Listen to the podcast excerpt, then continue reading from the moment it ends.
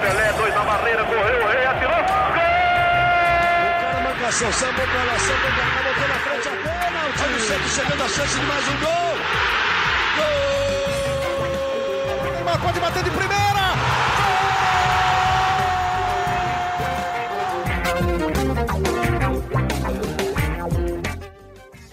Um orgulho que nem todos podem ter. Eu sou Leonardo Bianchi, esse daqui é o GE Santos, podcast do Peixe no GE.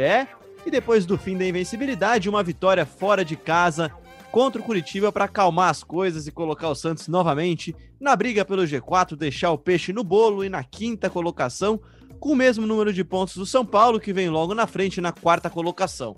No final de semana, ou melhor, né, na semana inteira, muita agitação, muito agito no Santos. Na sexta-feira ainda a gente teve novos estarrecedores elementos, no caso Robinho, né? A brilhante apuração do Lucas Ferraz, direto da Itália, que trouxe trechos inéditos do processo pelo qual Robinho foi condenado, uma bomba que mudou também a forma como o clube estava lidando com a situação, obrigou o clube a rever de certa forma, né, inteiramente a sua postura, porque em pouco mais de 10 horas depois de matéria publicada, matéria no ar, todos os patrocinadores do Santos deixaram ou ameaçaram deixar o clube caso a contratação fosse mantida, e ela não foi mantida. Robinho teve seu contrato suspenso e a gente vai falar, é claro, muito disso daqui hoje e também falar sobre o Soteiro também, que pode ter feito seu jogo de despedida, marcou gol na vitória contra o Curitiba e para falar disso tudo e muito mais, estou aqui com uma dupla dinâmica, Arthur Capuani e Gabriel dos Santos. Tudo bem, Arthur? Tudo bem, Leozinho?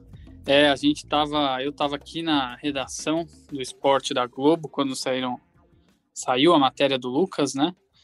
E na hora a gente já ficou chocado por tudo, por tudo que tinha ali dentro na, na matéria. É, e passado isso, falando de, de campo, o Santos fez o que tinha que fazer, um jogo controlado e conseguiu a vitória com o um golzinho do Soteudo, né? Que a gente vai falar sobre ele. É isso, é isso. Acho que você definiu bem também o começo da sua fala, Arthur. Acho que acho que devastador é a palavra que, que vem à cabeça quando eu tava lendo a matéria na sexta-feira de manhã também, aqui em casa, gravando os podcasts. Não estava na redação, mas lendo a matéria do Lucas, acho que foi bem estarrecedor ver tudo que ler tudo que a gente leu e saber tudo que a gente soube. Gabriel dos Santos, tudo bem, Gabriel? Fala, Léo, fala Arthur, todo mundo ligado aí no podcast GE Santos. Pois é, passagem mais curta do, do Robinho pelo Santos durou apenas seis dias, o contrato foi suspenso. É, e sobre o time, o time conseguiu voltar a vencer aí, se aproximar, ficar mais perto ali do G4 que, que tinha vacilado na última penúltima rodada. Mas vamos falar muito sobre isso, sobre Soteudo também. É, e vamos que vamos. É isso, vamos que vamos. E antes de começar a falar sobre futebol, vamos começar então falando sobre esse, que, claro, foi o grande assunto da semana do Santos, foi o grande assunto do final de semana, e depois a gente pula para o jogo em si para falar do Soteudo, né?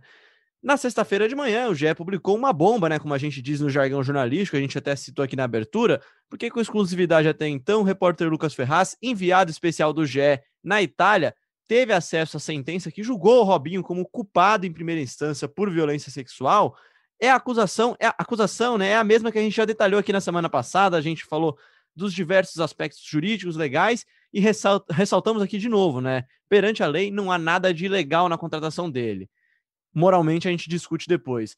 Acontece que com esses novos fatos, né, que não vamos reproduzir aqui, até porque são, são fatos bem pesados, né, são trechos devastadores, como a gente disse aqui, de conversas gravadas do Robinho com os amigos dele.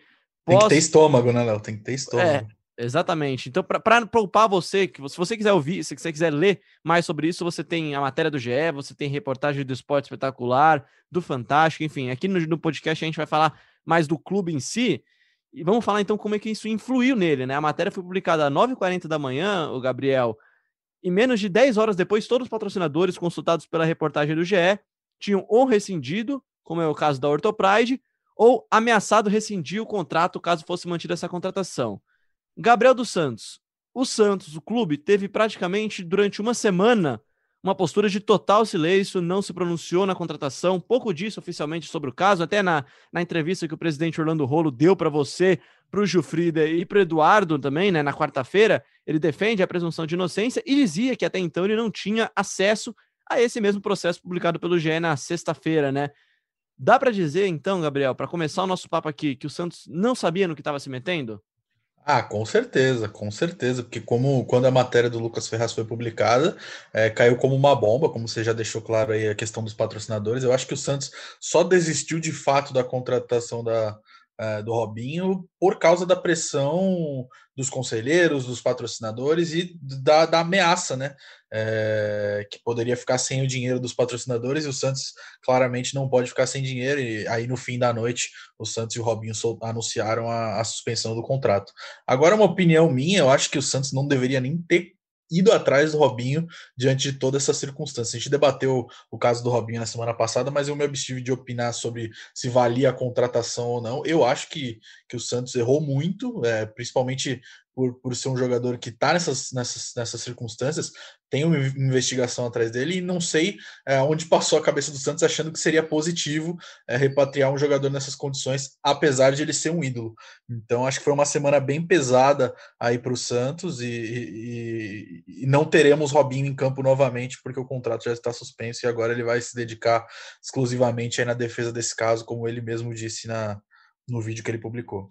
E rapidinho, Arthur, antes de você falar, eu vou até trazer aqui também uma fala do Vinícius Lordelo, que participava da gestão do Santos, no começo da gestão do Santos, da presidência do José Carlos Pérez, ele que é especialista em gestão de crise e reputação, cuida da imagem, né, da imagem, da assessoria de imprensa, enfim, da comunicação do Santos, cuidou por um tempo.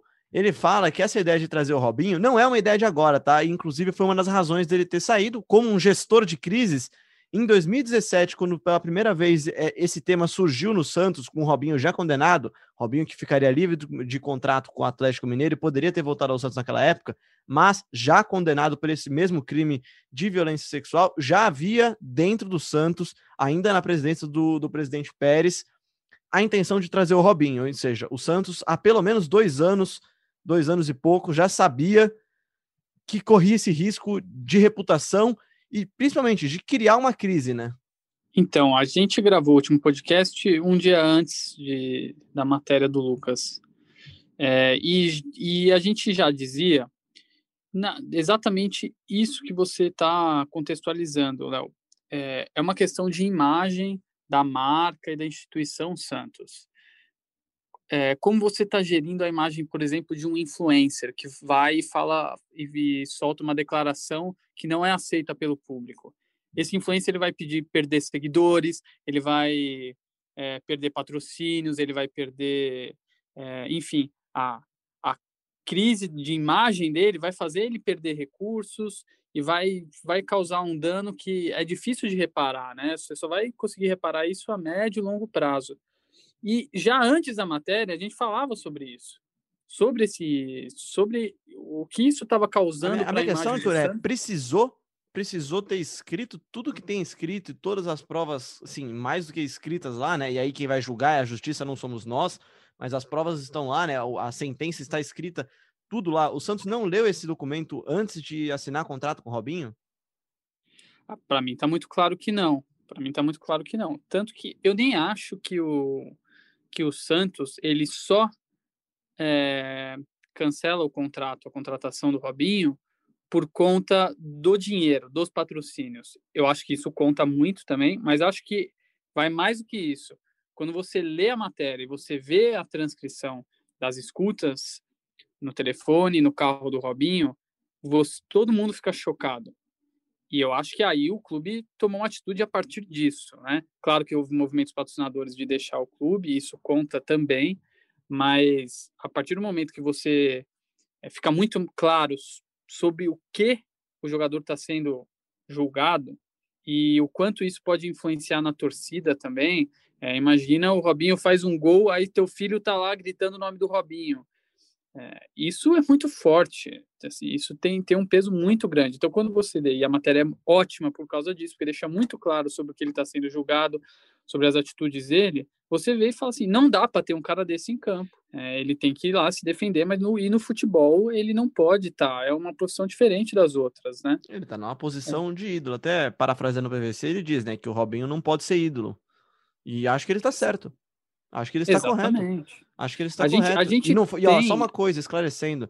Não foi a Globo que fez o Santos rescindir o contrato com o Robinho. A Globo não fez nada. A reportagem do, do Lucas, ela basicamente trouxe a público uma sentença que já era pública, inclusive, também. A sentença não corria sobre o segredo de justiça, a sentença estava lá para quem quisesse acessar e aí talvez um equívoco da cobertura de, de imprensa do mundo mesmo, né? Ninguém foi atrás disso e, o Lucas brilhantemente foi atrás e conseguiu isso. Exatamente, assim como é, nós aqui no Brasil, quando está correndo um processo semelhante aqui, a gente vai atrás, a gente vai apurar com fonte dentro da polícia, dentro do, é, da justiça, é, a gente vai tentar trazer os elementos do caso e se for se forem relevantes para o público, a gente vai trazer eles à tona. E foi um trabalho jornalístico brilhante e ponto. É isso que o Lucas fez. Fez o trabalho jornalístico. É, o que vem depois é consequência dos fatos, dos fatos que foram contados de uma maneira muito correta. Gabriel, trazendo para você de novo sobre o lado do clube. O Arthur falou que acha que não foi só a saída dos patrocínios. De informação da sua apuração, do que você acompanha o dia a dia do clube já há alguns anos já, o quanto por cento você diria que é pressão dos patrocinadores, o quanto é talvez o próprio clube mudando de postura, né? Porque é, acho que na comunicação a gente aprende isso. O silêncio não deixa de ser um, uma fala, né? Um posicionamento. Ah, eu diria que mais de 95% por causa da, da pressão, não só dos patrocinadores, mas também de conselheiros, torcedores, enfim. É, tanto que o Santos, a matéria no dia foi publicada às 9 da manhã e o Santos só foi, só foi se pronunciar oficialmente é, junto com o Robinho já 10 horas depois do ocorrido, demorou muito para se posicionar. Primeiro posicionamento é, e... oficial do clube, né? Como instituição. Não, na verdade não. Antes eles, na quarta-feira, no dia do jogo, eles já tinham, no dia do jogo contra o Atlético Goianiense, eles tinham soltado uma nota, uma nota que ficou, foi até um pouco polêmica, né? Porque no último parágrafo da nota dizia que infelizmente vivemos na era do cancelamento, na era dos cancelamentos. Isso pegou muito mal, principalmente nas redes sociais. É, dizendo até me esqueci era... dessa vergonha aí. É, que não era o clube que julgaria o Robinho, que não era o clube que não, não daria a chance do Robinho exercer sua, da, da sua profissão enquanto ele não fosse julgado em definitivo. Enfim, aí depois, dois dias depois saiu a matéria do GE do Lucas Ferraz, é, que trouxe à tona todos os fatos, como a gente já debateu aqui, e o clube tomou essa decisão é, cerca de 10 horas depois, depois de muita pressão de torcida, patrocinadores, enfim. Eu diria que mais de 95% aí, com certeza, foi por causa da, da, da, parte financeira e não pela. Porque a gente tinha falado com o Rolo um dia antes, né? Um dia antes a gente tinha falado com o Rolo e ele estava. Ele defendeu muito a contratação, é, falou também que, que, o que já vinham falando desde a contratação de que ele não tinha sido condenado em definitivo, de que não poderia é, não dar essa oportunidade de exercer a profissão dele. Enfim, então o Santos, o Santos, o Santos parecia muito muito seguro da contratação. É, o Rolo também tinha falado que a torcida tinha aprovado em sua maioria a contratação de um ídolo, enfim, mesmo com essas circunstâncias. Então, foi uma semana aí bem pesada para o Santos que terminou é, da forma esperada, né? Porque já era esperado. Quando, quando anunciaram, depois de toda a repercussão negativa, é, já dava para saber que uma hora isso ia acontecer. Aí depois da matéria do Lucas só ficou mais claro ainda. É, eu só vamos deixar claro uma coisa que tá, tá muito. É que as pessoas têm dito muito. O Santos não é o rolo, o Santos, como entidade, não é, não representa as decisões que o Rolo toma ou que o Pérez tomou, é, e, e, muito menos a opinião das redes sociais. O Santos, como instituição, ele não tem nada a ver com isso que, que o Robinho fez. É, o Santos ele tem uma história muito linda, tem uma história muito bonita. Então a gente não pode misturar as coisas. O Rolo está como presidente do Santos, ele não é o Santos, né? Ele tomou uma decisão errada de contratar o, o Robinho, deu declarações ruins, como se é, isso não tivesse nenhuma importância, né? Ele ainda tivesse lá em julgamento e tal. Mas era importante. O Santos, como instituição, isso não combina com o Santos, com a história do clube. O que me choca, Arthur, é, é, é só que eu o Santos. Fazer essa separação, né? Não, eu acho que você está correto, né? Ele está presidente do Santos, né? Ele não é o Santos. É, o, o, que me choca um pouco, e foi a primeira coisa que eu acho que eu pensei quando eu, quando eu consegui digerir o resto da matéria do Lucas na sexta-feira, foi como é que o Santos contratou um jogador sem ter tido acesso, sem pedir acesso a esse documento, a, a, a essa sentença porque assim, digamos que, que de fato corresse em segredo de justiça esse processo e, esse, e esse, essa sentença, né? O processo até pode correr em segredo de justiça, a sentença é outra parte do processo, é o resultado desse processo. digamos que, que estivesse em segredo de justiça. O Santos, firmando um contrato profissional com uma pessoa física, como é o Robinho, poderia pedir dele esse processo, poderia pedir para ele e teria esse processo muito mais facilmente do que se ele entrasse com esse pedido na Itália, por exemplo. E eu tenho certeza que o Robinho tem a cópia desse processo traduzida, né? Porque ele deve ter lido esse processo, a advogada dele deve ter lido esse processo em português também. Então, assim, imagino que uma leve busca no, no, no computador e um e-mail resolveria esse problema. E, e o presidente Orlando Rolo e o departamento de futebol do Santos, o departamento jurídico, teria acesso a esse documento. E aí sim, se ainda assim quisesse manter a contratação, aí é, aí é outra história, aí é outro tipo de discussão. E eu não vou nem estender muito essa discussão aqui de se, vale ou se não vale, porque ela já está um pouco no passado. Eu só sei que acho que vale ressaltar: o Santos está classificado na Libertadores, em primeiro lugar do seu grupo, com uma campanha brilhante até aqui. Tá muito bem no Brasileirão, a gente vai começar a falar de Brasileirão agora, tá em quinto coloca... na quinta colocação. Tá começando, tava começando a acertar o seu caminho, tá começando a resolver pendências muito importantes, Gabriel. E se coloca numa crise, né, cara? Se coloca numa crise que não precisava se colocar porque nada me convence de que, que o ganho técnico do Robinho em campo compensaria todo esse pacote. E aí, assim, é uma discussão ética e moral. Se o Santos, até o que a Lívia Laranjeira disse no podcast de Jogo com o Rodrigo Capello, o Santos não tem como política contratar ex-detentos para tentar ressocializar eles em outras áreas do clube. Então, sim, é, a contratação do Robinho é unicamente com benefício no campo, não, é uma política do clube. Exatamente, Léo, exatamente. O clube fez essa contratação para. Eu acho até que a gestão do Orlando Hall, desde que o presidente Pérez foi afastado, é, tinha, ele tinha começado do bem, né, renegociando dívidas, é, entrando em um acordo com o Hamburgo, que, que, que, era muito tempo que o Santos tenta, tentava essa negociação e não conseguia, mas aí depois, na última semana, ele jogou tudo a perder praticamente, né? Ele contratou um jogador que está nessa, nessa situação na, na justiça, apesar de ser um ídolo, ele está nessa situação, isso é um fato, ele foi condenado em primeira instância e recorre em liberdade. É, tenta negociar o camisa 10 do time para pagar outras dívidas, né? Mas numa proposta menor do que a que o Santos já tinha recebido. E a gente vai falar isso daqui a pouco. Então, acho que essa última semana aí, tudo que a, as primeiras semanas do rolo foram é, consideradas boas, essas últimas semanas já começa a dar um, uma inversão nessa história. E acho que que está piorando aí na visão popular aí essa, essa gestão do rolo. É, pois é, vamos, vamos passar isso aqui para frente. Acho que tem muita, muito mais pessoas preparadas também, que tem, tem opiniões com mais respaldo do que a nossa até aqui para falar sobre, sobre os aspectos morais também dessa contratação. Eu recomendo aqui, faço a recomendação fortemente de ouvirem o podcast de Jogo do Rodrigo Capello, que tem a participação do Vinícius Lordeiro, que eu falei aqui, tem a participação da Lívia Laranjeira, e que faz um apanhado de como isso se reflete no mercado também, né? Como isso reflete na imagem do Santos no mercado e moralmente também. Enfim, tá bem legal o papo, tem muita gente falando bastante disso. Aqui a gente tenta falar um pouquinho mais do clube, então vamos partir também um pouco para o campo, porque o Santos foi para Curitiba, conseguiu uma vitória em Curitiba, que na minha visão, Arthur, foi uma vitória fácil. O Santos teve um pouquinho de sufoco,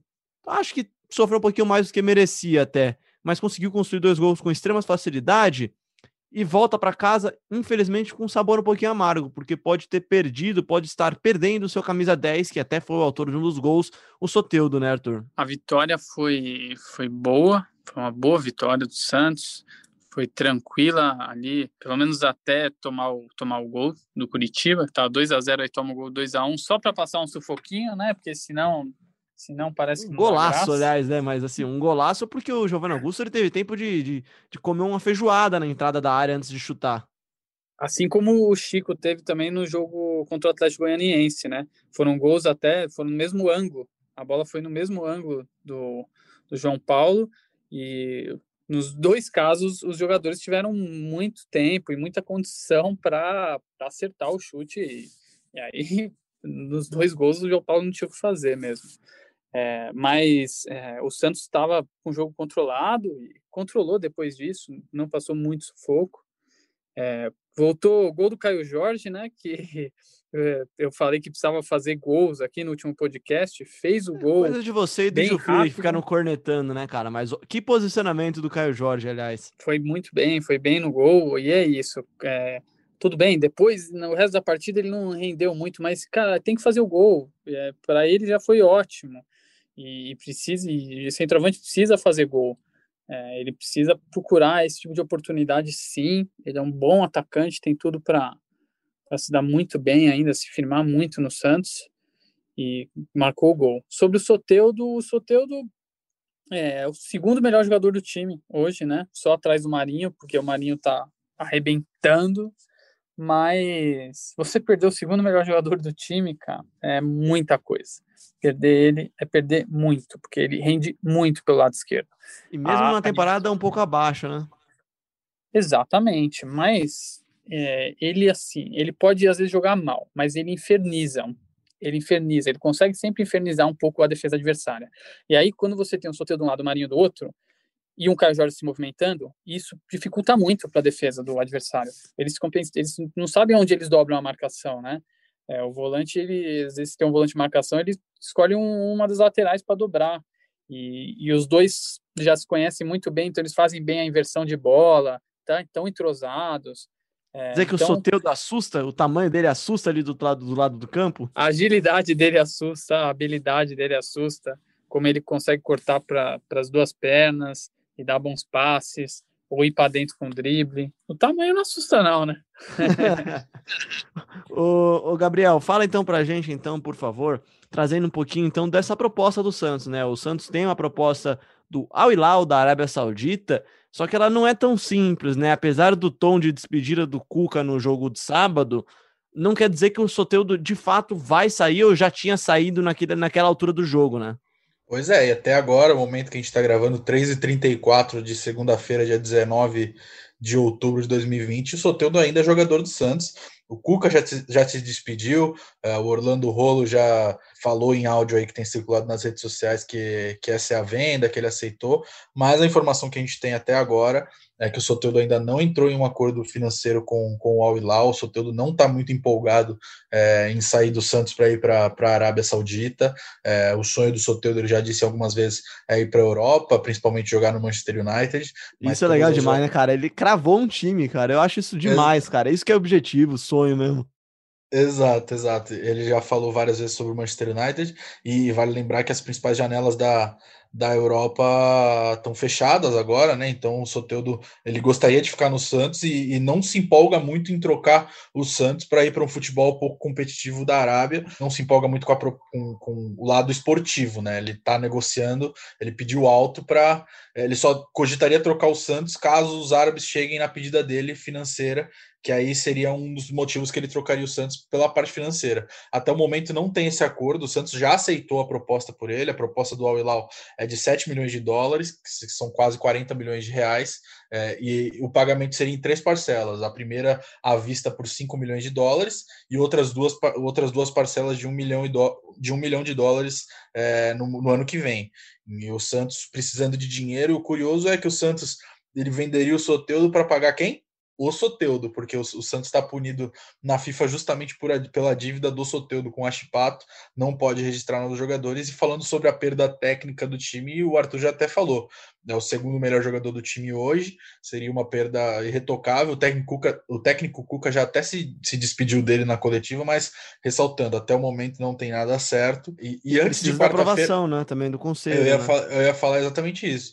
Antes de quarta-feira, ele vai seguir sendo jogador do Santos, porque mesmo que ele aceite a proposta, a venda teria que ser aprovada ainda pelo Conselho Deliberativo. Como a gente está aí a, a, menos de três meses das eleições presidenciais do Santos, os conselheiros têm que aprovar ou reprovar qualquer negociação. Então, mesmo que ele aceite e o Conselho Deliberativo rejeite essa venda, ele, se ele continuaria no Santos. Então, não dá para dizer que ele já está vendido, e, e, não está perto disso. Eu acho que ele está, dá para dizer que está em negociação, é, mesmo com todas as, as despedidas do Santos que, que busca receita, né? Não, tá, não tem tido receita para principalmente quitar essas negociações na FIFA e, e também quitar as pendências com o próprio elenco, né? O, o, Orlando Rolo, até no áudio que circula aí, ele fala: ou a gente vende o Soteldo agora, ou a gente não vai ter dinheiro para pagar salário no mês que vem. Então é uma situação muito grave, que a gente já, já vem falando aqui em vários podcasts sobre a situação financeira do Santos. Não conseguiu vender o Lucas Veríssimo, né, para Porto e Benfica. É, ele ficou aí no clube depois que fechou as janelas da Europa e agora está tentando ao máximo aí vender o Soteudo. Agora, uma opinião uma opinião. É, eu acho um erro vender o Soteudo, mesmo, obviamente, claro, você tem que olhar pelo lado da dívida, mas você vai vender um dos seus principais jogadores, seu camisa 10, seu diferencial, por um preço que eu acho que é baixo por ele. Eu acho que 7 milhões de, de dólares, quase 40 milhões, ele teve uma proposta do Atlético Mineiro no começo do ano que era maior do que essa. Então, é, os, é, como a gente já vem debatendo aqui também há algum tempo, os clubes sabem do desespero do Santos e já oferecem menos, né? Então, mas agora o fato é, o Santos já aceitou essa proposta de 7 milhões de dólares, mas o Soteudo ainda não entrou em um acordo com o Al Hilal e ainda está indefinida a situação dele. Mas antes de quarta-feira ele não vai ser vendido porque ainda precisa ser aprovado pelo conselho. Então o que a gente tem até agora é isso. É, o que eu acho oh o que eu acho lamentável, eu acho que o Arthur pode completar um pouco isso, e acho que o torcedor Santista, principalmente que está ouvindo a gente, pode completar isso também na sua cabeça aí quando você ouve a gente, é que o Santos paga agora, nesse 2020, pelos erros de 2018, de 2019, desses meses anteriores, talvez até de um pouco antes, né? E, e como o Gabriel disse, o Santos vai vender o Soteldo para pagar o próprio Soteldo, só que nesse meio tempo, o Soteldo não teve chance não teve tempo ainda nem de, de conquistar títulos, né? De deixar títulos para o time. É diferente se você contrata um jogador, ele vem aqui, ganha um brasileiro, uma Copa do Brasil, um Paulistão, e aí você fala: bom, vou vender ele porque eu preciso girar o dinheiro aqui. E não é isso que vai acontecer. O Santos só vai pagar um dinheiro que não, não, não tinha dinheiro lá atrás, trouxe e agora precisa devolver esse dinheiro de alguma forma. Sobre o lado pessoal do Soteudo, eu acho que o Soteudo tem razão sim, cara. Ele tem que pedir muito alto, mesmo que se for para abrir mão do lado esportivo, vai lá e pede um aeroporto, um avião, uma praia, uma casa, um castelo. E aí, se os caras derem ele tiver afim de topar esse desafio, que vá, mas ele tem 23 anos, aliás, faz aniversário três dias depois de mim também, tem, tem, a minha idade.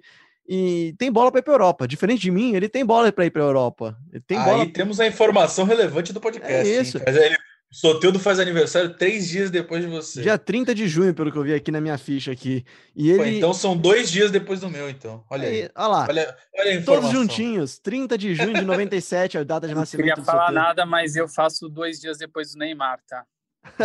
eu prefiro o Soteudo, tá, cara? Desculpa. Neymar, Cristiano Ronaldo, Tevez. Ah, é, é, data de craque. Concordo com você, Léo.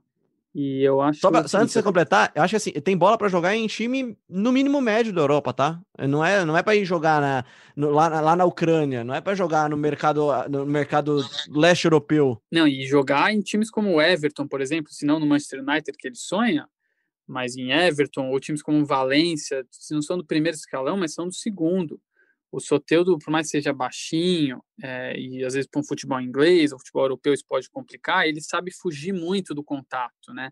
A gente já falou isso. O Bernardo tá lá no Everton. Exatamente. O Bernardo baixinho também. E eu, eu, eu gosto muito do futebol do Soteudo, assim, eu acho que é. Eu gosto mais dele do que do Bernardo, até. Mais que o Bernardo tenha feito uma ótima campanha no Atlético Mineiro, da, campeão da Libertadores. É, e sobre o plano de carreira dele, ele está certíssimo em não querer pagar esse pedágio, porque, porque geralmente não funciona.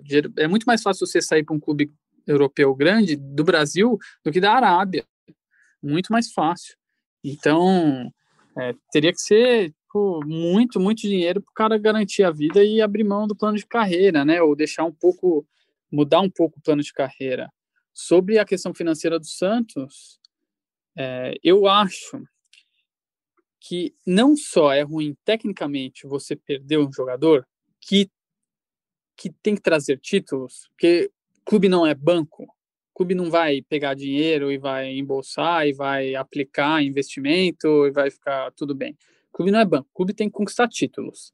Quando você acha um jogador como ele, ele tem que trazer títulos. Então, você falou tá certíssimo, tem que manter ele aqui por causa disso. E tem o outro lado da grana, que você vendendo Soteudo por um preço baixo, porque você está em crise financeira, você já passa um recado para o mercado de que você vai abrir exceções e vai vender jogadores por preço abaixo do mercado. Se você chega, bate na mesa e fala assim, ó, estamos em crise, mas estamos resolvendo isso e não vamos vender jogador nenhum pelo preço abaixo do mercado, você passa um recado diferente. Por que, que o Everton pagaria não... 10 milhões de libras sei lá, 70 milhões de reais, se há dois meses atrás o Santos aceitou a proposta de 7 milhões de dólares, né? Essa que é a questão, né?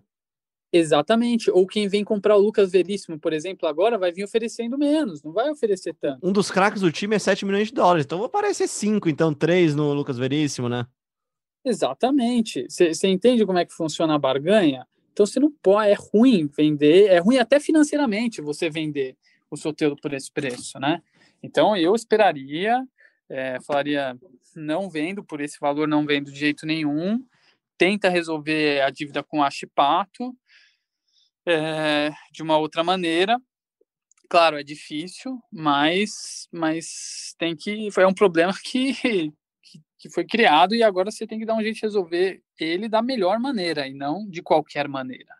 É, pois é, pensando financeiramente, o Santos tem ainda agora nesse segundo semestre, né? Começa inclusive muito em breve, agora no final de outubro, uma competição que é muito lucrativa e que pode ser uma saída para o clube, né? Que é a Copa do Brasil. E assim, não vejo o Santos tão atrás assim de outros clubes numa briga por uma Copa do Brasil, que é um torneio mata-mata e que o Santos está a oito jogos de uma conquista, e se eu não me engano, são de 50, 60 milhões de reais, né? Então é, é, é muita grana e, e isso daí resolve caixa de qualquer clube. Resolveu do Cruzeiro por dois anos, né, Gabriel? E a própria Libertadores também, né? A Copa do Brasil paga mais, mas a própria Libertadores. O Santos já está classificado. Se passar das oitavas, ganha uma quantia considerável, das quartas também. E, e na semifinal eles aumentaram a premiação para esse ano. Eu não tenho certeza de quanto que é mais ou menos, mas é em dólar a premiação. Então, com o dólar nas alturas, então com certeza vai ser uma premiação bem gorda, como a gente já, já estou na Copa e do é mais Brasil. Fácil ganhar, e é mais fácil ganhar essas premiações com o Soteudo ou sem o Soteudo? Exatamente, era o que eu ia falar exatamente agora. É, se você abre mão do Soteudo, Soteudo, você, as, as chances de você ganhar essas duas competições diminuem, né? As, diminuem. Então, é, eu acho que o que a gente já falou aqui sobre até Lucas Veríssimo e outros jogadores, vale, vale você pôr na balança. O que, que você prefere? Você prefere enfraquecer o seu time, mas brigar pelas competições e os lucros que essas competições dão, ou vender o Soteudo e deixar teu elenco mais fraco e com menos chances de, de, de, de ir longe nas competições? Porque Nossa, eu, eu não estou enganado. Eu, eu não vejo uma, uma reposição ideal para o Soteldo nesse elenco. Com todo respeito a Lucas Braga, Thailson, Arthur Gomes, enfim. Tem o Renier que está se recuperando de lesão, mas eu acho que o Renier ainda é jovem e depois de, de bastante tempo parado, não, não seria um substituto imediato para o Soteudo. E Arthur Gomes e Lucas Braga já são praticamente titulares, né? Então, nem seriam tanto substituição, né? É, exatamente. É. Não Eles tem de onde tirar, direto, né? Não tem de onde tirar mais. Não tem de onde tirar a solução mais. Passando aqui, ó, a premiação, pelo que eu tô vendo aqui, ó, são 2,6 milhões para participar, cada participante das oitavas de final. Você avançando para as quartas, você já ganha mais 3,3 milhões. Chegando nas semifinais, 7 milhões. O campeão pode desembolsar até 54 milhões de reais.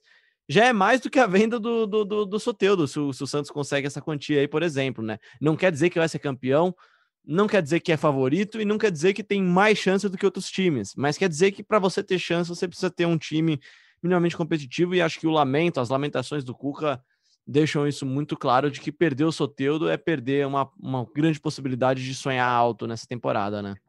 E a Copa do Brasil é um campeonato para o Santos de tiro curto, né? É, é um campeonato muito cruel para quem entrou nas outras fases. Oito jogos. Porque, porque os caras jogam, jogam, jogam, jogam, aí sobram cinco, você chega lá nas oitavas, ufa, aí entram todos os times de Libertadores, os melhores times do Brasil entram, e aí você putz, tem que jogar mais, mais outras fases contra os melhores times. E para quem entra, para esses outros times que entram, é ótimo, porque você já entra nas oitavas, tiro curto, oito jogos, né, que você falou, e vale muito a pena financeiramente também, né? É isso, é isso. E como o Gabriel já deu a pincelada, já falou de outro torneio que vale a pena financeiramente, é a Libertadores da América. E, gente, como o jogo é nessa terça-feira e já não vale muita coisa para o Santos, que já está classificado, já está em primeiro, esse é o nosso único episódio da semana do podcast G Santos, tá? A gente não grava na quarta-feira, então, para falar sobre esse jogo do defensa. E voltamos na semana que vem para falar já tudo sobre a rodada do final de semana. O Santos que enfrenta o Fluminense no final de semana, no dia 25. E depois, na semana que vem, no meio da semana, entre, entre o jogo do, do Santos e Fluminense e o jogo da quarta-feira, que será Ceará e Copa do Brasil, teremos um Gé Santos. Para falar rapidinho sobre defesa e justiça, Gabriel, qual que deve ser esse provável time do Cuca para escalar? Quem que ele deve escalar para jogar contra o Defensa e Justiça? É na Vila Belmiro, time já classificado. Palpite, pouparia, hein? Então, o Cuca disse que não vai poupar, né? Ele disse na coletiva depois da vitória contra o Curitiba que ele não pretende poupar, que ele pretende brigar por essa liderança geral para ter a vantagem de decidir em casa depois, né? é, na, na, no mata-mata. Mas eu acho que ele ainda não deve contar, pelo menos é, até esse momento, o Santos ainda não treinou nessa segunda-feira, vai ser o único treino antes do jogo. Pouco provável que Lucas Veríssimo, Alisson e Marinho joguem. É, eles já estão fora aí algum tempo por causa de desconfortos musculares, enfim.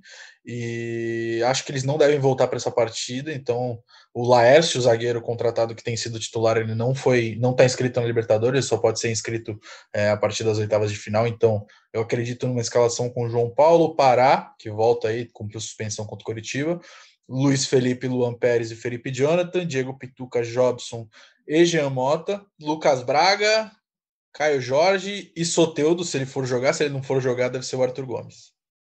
Pô, é uma boa escalação, dá para dá conseguir ainda assim um bom resultado em casa contra o Defensa e Justiça, que eu particularmente esperava mais, porque o Léo Lepre do La Pelota ficou falando um tempão que o time do Defensa era bom, que era bem treinado, é, mas, e não é tá ruim segundo, mesmo. Né? É, não, tá não, segundo, né? não é ruim mesmo, mas assim, né? Não, não, não é nada demais também, né? Convemos, não é nada não. demais o, o Santos que joga nessa terça-feira, no dia 20, e terá, assim, algo que é até meio raro. Não é uma semana livre de treinos, mas vai ter cinco dias entre uma partida e outra, né? A, a próxima partida do Santos é no domingo contra o Fluminense, dia 25.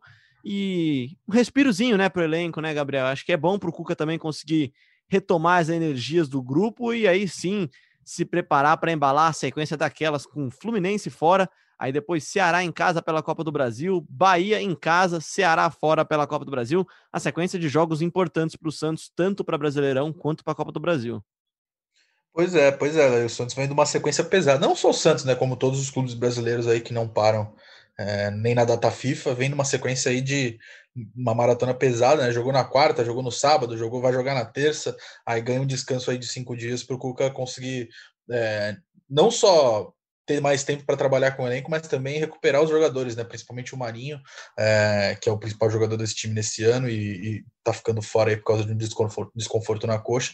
Então, se eu fosse arriscar, eu acho que o Marinho voltaria para o time só no fim de semana contra o Fluminense. Estaria correto o Cuca se preservasse o seu melhor jogador, enquanto o seu segundo melhor jogador talvez esteja arrumando as malas para ir jogar lá no mundo árabe, enfim, Arthur Capone, muito obrigado pela sua participação. Arthur que foi chamado assim nas pressas, né? Tava lá na concentração, não, não tava relacionado para o jogo. A Laura sentiu um desconforto muscular também. A gente chamou o Arthur, o Arthur veio para o jogo e jogou bem, né? Jogou bem, Gabriel, não jogou? Ah, com certeza, com certeza. Esse é nosso craque, pô. É, eu estou sempre pronto para as oportunidades que o professor me dá. Né? Sempre, sempre em busca dos três pontos. Em busca dos três pontos. Fico feliz de ter contribuído com o time, é, fazendo a minha parte mas o que importa é o coletivo. E lembrando é. que o Bruno Gilfrida chinelou hoje, né? Pois é, não, o Bruno Gilfrida, ele sabe quando o cara sente aquela fisgada na perna no finalzinho de um jogo, ou quando ele força aquele amarelo para não viajar para jogo fora de casa. Foi mais ou menos isso que o Gilfrida fez, sabe? Tinha, tinha um jogo lá longe, aí ele falou, puta, tomou amarelo no final, foi suspenso. Ficou suspenso Só... e ficou, ficou na concentração, né? Lembrando, a última lembrança só aqui, antes de me despedir, é que a Libertadores sorteio para as oitavas é em dois grupos de líderes e grupos de segundos colocados. Então, não não tem não tem uma relevância direta uma vitória do Santos agora contra o Defensa para esse sorteio, mas tem mais para frente para quartas, semis e finais, quando o time vai pegar, pode pegar outros primeiros colocados e aí o que vai valer é a campanha é, a campanha que fez durante a, a competição para ter o mando de campo na volta. É mesmo porque, segundo colocado, por exemplo, você tem o River Plate de segundo no grupo D, você tem o Inter de segundo no grupo E, tem o Nacional de Montevidéu também no grupo F. Enfim, né? Tem, tem, tem alguns times aí que são carne de pescoço, né? Que não são é. bem uma moleza. Gabriel, obrigado pela sua participação também. Estará na Vila amanhã? Valeu, Léo. Não, não estarei, porque na Libertadores o protocolo não permite a entrada Sempre bem lembrado, sempre esqueço disso. Então, estarei acompanhando da televisão, como todos os outros colegas, mas obrigado aí por mais um podcast de Santos. Valeu aí quem acompanhou. É, e na semana que vem a gente está de volta. Valeu. É isso, muito obrigado, Gabriel, Arthur, obrigado também a Laurinha e o Gilfrida, nossa, nossa dupla de reservas hoje, mas titulares sempre no nosso podcast. Muito obrigado a você que nos ouviu até aqui. Lembrando que você encontra o Gé Santos sempre na sua plataforma agregadora favorito, na Apple, no Google, no Pocket Cast, no Deezer, no Spotify e, claro, no ge.globo barra podcasts, ou então, se você quiser ir direto para nossa página, no ge.globo barra Santos. Se inscreve, segue a gente, curte, corneta, participa com a gente nas redes sociais, que é sempre um prazer ter você aqui com a gente no Gé Santos. Eu sou Leonardo Bianchi e até semana que vem com mais um episódio do Gé Santos.